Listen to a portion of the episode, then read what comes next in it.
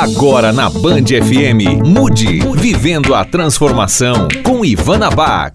Muito boa tarde para você. Esse é o Mude Vivendo a Transformação. No programa passado, eu pedi a participação de vocês. Coloquei a seguinte pergunta no Facebook da Band e também no meu Facebook pessoal, perguntando o seguinte: qual foi a mudança mais radical, a mais difícil que você já fez na sua vida? Olha, eu recebi dezenas de respostas, a maioria é ligada à mudança de cidade, de país, por conta de emprego, e muitas também só mudança de emprego. Eu separei algumas respostas aqui para compartilhar com vocês. A Carla Monterrey, por exemplo, ela trocou um emprego numa emissora de TV para viver na Irlanda e hoje ela trabalha no ramo de alimentação. A Luísa Bonato contou que já mudou de cidade mais de 10 vezes nos últimos 25 anos. Foram mudanças que provocaram é, muito conhecimento, muito crescimento, mas também bastante sofrimento e ela disse que não quer mais trocar de cidade, que daqui de Sorocaba ela não sai mais. A Juliana Contó contou pra gente que ela mudou o tom do cabelo dela depois de 38 anos. Olha, pode parecer bobagem, mas nós mulheres, nós sofremos muito na hora de trocar a cor do cabelo ou o corte, não é mesmo? Então, acredito que tenha sido uma mudança difícil para ela, mas foi corajosa, não foi? O Vitor Haru deixou uma carreira promissora no mercado financeiro para criar duas empresas startups. Corajoso, hein? Parabéns, sucesso para você, Vitor. E a Maria Carolina, olha só, a Maria Carolina trocou de time de futebol depois que os filhos nasceram. Ela era corintiana e agora é São Paulina. Olha, muito obrigada pela participação de vocês. Eu sempre digo, esse programa é feito para vocês e feito com vocês. E agora eu já convido vocês a responderem a próxima pergunta, a próxima enquete que eu vou deixar lá no Facebook da Band. Que hábito você quer mudar na sua vida? O que, que você precisa mudar urgentemente? Quer parar de fumar? Precisa fazer mais atividade física? Conta pra gente. Semana que vem a gente compartilha aqui as algumas respostas, tá bom? Combinado então? Mudando em 3, 2, 1. Olha, hoje a gente quer falar um pouco mais sobre empreendedorismo. Atualmente no Brasil são 52 milhões de empreendedores, segundo o Sebrae. Muita gente é, resolveu empreender porque não queria mais trabalhar com carteira assinada, outros já tinham uma empresa da família e muitos se viram agora é, desempregados e resolveram montar um negócio para ganhar um dinheirinho, para pagar os boletos no final do mês. O empreendedorismo está movimentando a nossa economia. Mas uma pergunta que eu sempre faço: será que o empreendedorismo é para todo mundo? Pois é, para responder essa e outras perguntas, hoje eu recebo a Luciana Rodrigues, da Otimize Negócios, especialista em gestão de negócios. Muito obrigada, Luciana, é um prazer receber você aqui. Obrigada, eu que agradeço pelo convite. É um tema muito gostoso e muito importante de se falar. E qual o primeiro passo? Basta ter uma ideia e um pouquinho de dinheiro ou não? O que mais que precisa?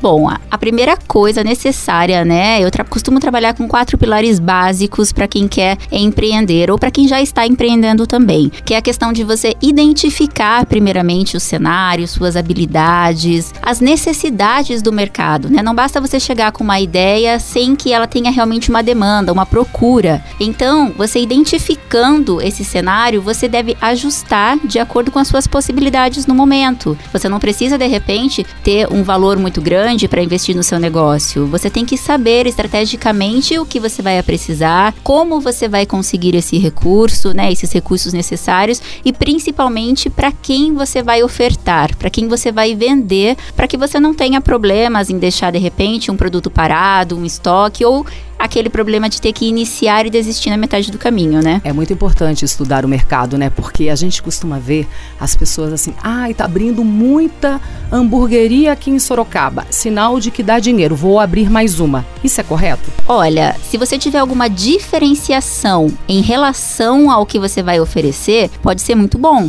Então, por isso, estudar o mercado que você vai entrar é importante. Você não pode querer ser apenas mais um do mesmo. Você precisa ter algo diferenciado. Então, busque informações sobre o que já tem, o que de diferente você pode oferecer, qual o seu valor diferenciado. Você identificando isso, com certeza tem espaço para você. Para não ser mais do mesmo, né? Exato. E a questão financeira? Isso pega para muita gente. Quer montar um negócio, mas não tem aquele dinheirinho para o momento de crise, porque tem mês que a gente não consegue é, faturar o planejado. Como que faz? O ideal de todo negócio é você começar com o pouco, né? Validando pouco a pouco o que você tem a oferecer. Um passo de cada vez. Exato. E isso já facilita muito, porque de repente você pode começar algo pequeno, vendendo para os amigos, para a família. Aí quando você conseguir o seu primeiro retorno, você já separa um pouco para suas despesas e um pouco para investir, né, na ampliação, na expansão do seu negócio e de pouquinho em pouquinho você vai. Não adianta querer já iniciar algo grande. O ideal é que realmente comece aos poucos, validando pouco a pouco. Hoje em dia começar, né, as atividades atividades dentro de casa, com as estruturas básicas é, de cada segmento, é uma grande oportunidade, né? Você economiza muito em termos de locação, de espaço, de recursos, o que viabiliza ainda mais o novo negócio. Hoje eu tenho visto muito uma certa glamorização é, a respeito do empreendedorismo. É preciso ter persistência. Quando que é persistência e teimosia? Onde que é essa linha tênue? A pessoa está tendo muito prejuízo e continua teimando.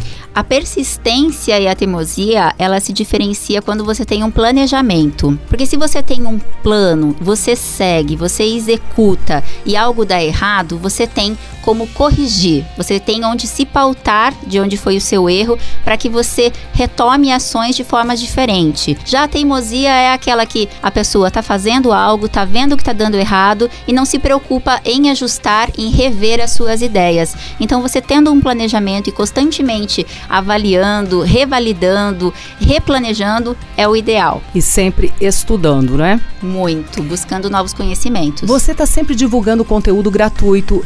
Fala para o pessoal aqui que está nos ouvindo, para os nossos ouvintes, as suas redes sociais, como ter acesso ao material que você está sempre divulgando, Luciana. Através do arroba Otimize Negócios, tanto em Facebook como Instagram, sites, nós disponibilizamos não só conteúdos, dicas, como materiais de apoio. Então você consegue ter fluxo de caixa, controle de estoque, diversas planilhas, além de muitas videoaulas também gratuitas no nosso canal, para que você consiga iniciar, para que consiga alavancar as vendas, ter o melhor planejamento de negócio. É, em todo esse material a Luciana divide aí o tudo que ela viveu até agora, ela compartilha conosco porque ela é uma empreendedora sim, ela deixou o, o mercado formal, CLT Sim. e foi empreender. E também uma dica que eu dou é seguir o Sebrae, sebrae.com.br. Lá você encontra muito material importante, cursos gratuitos, presenciais e online. Então, se você se interessou mais sobre empreendedorismo, siga a Luciana da Utimize Negócios nas redes sociais